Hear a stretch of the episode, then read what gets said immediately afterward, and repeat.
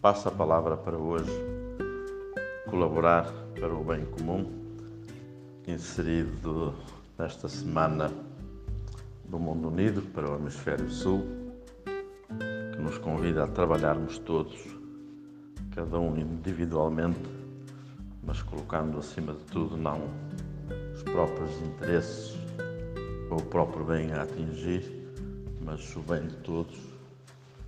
Nos convida a que procuremos olhar para um horizonte além de nós, que não apenas fiquemos pelo egoísmo de pensar no nosso bem-estar, aqueles bens, aquelas situações, aquelas circunstâncias, aqueles amigos, aqueles trabalhos, aquelas oportunidades que nos podem dar serenidade, tranquilidade, felicidade, numa palavra. E de olharmos para a humanidade inteira, podemos dizer, com um olhar ao largo, com um horizonte vasto, em que não somos nós o centro do mundo, mas pelo contrário, como hoje costuma dizer-se, nos descentramos ou descentralizamos, para que muitas vezes, tendo de prescindir, de deixar para segundo ou para último plano, ou esquecer até porventura nossos interesses, as nossas preocupações, o nosso bem-estar, lutemos por construir um bem comum que seja para todos. Sem dúvida que às vezes isto pode parecer eh, que é, como é de dizer, eh, tirar a dignidade, o protagonismo à própria pessoa no seu ser individual. Mas esta perspectiva seria uma falácia porque no fundo, quando nós todos nos unimos, trabalhamos pelo bem comum, se o bem é comum, é também o nosso bem. Se nós procurarmos trabalhar, construir harmonia, uma vida em que as pessoas se sintam melhor, se sintam mais tranquilas, mais realizadas, no fundo somos nós também, de qualquer forma, a usufruir precisamente deste mesmo bem, porque é comum, é dos outros, mas é também nosso. Tem a nossa contribuição, mas conta com a contribuição dos outros. Por isso nós damos, mas igualmente recebemos. As leituras que temos ouvido na liturgia têm-nos apresentado Jesus a falar desta unidade, que todos sejam um, que todos vivam em unidade como ele vive com o Pai.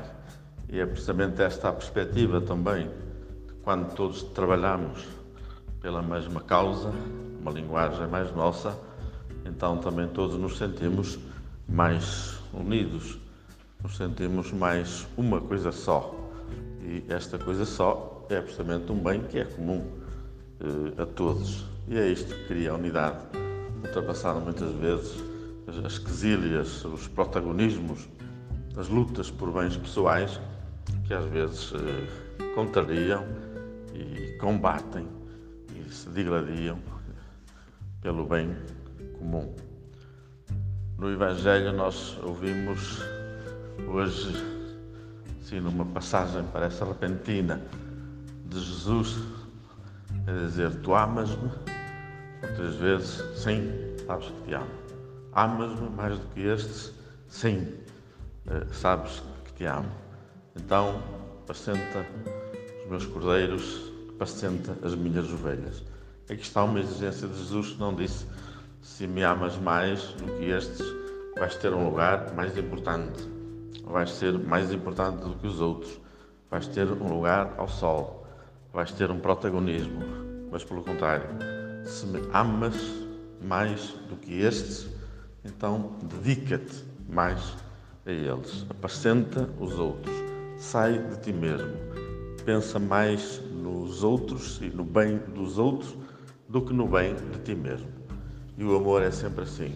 O amor é difusivo, o amor não é egoísta, o amor não se senta sobre si mesmo, mas ao contrário, o amor e o amor verdadeiro, o amor a Jesus Cristo que o vê presente nos outros, é o amor que sai de si mesmo para procurar construir à sua volta este bem que todos nós desejamos, quer de uma forma simples, sem qualquer opção religiosa, ou então por um compromisso como nós, como cristãos.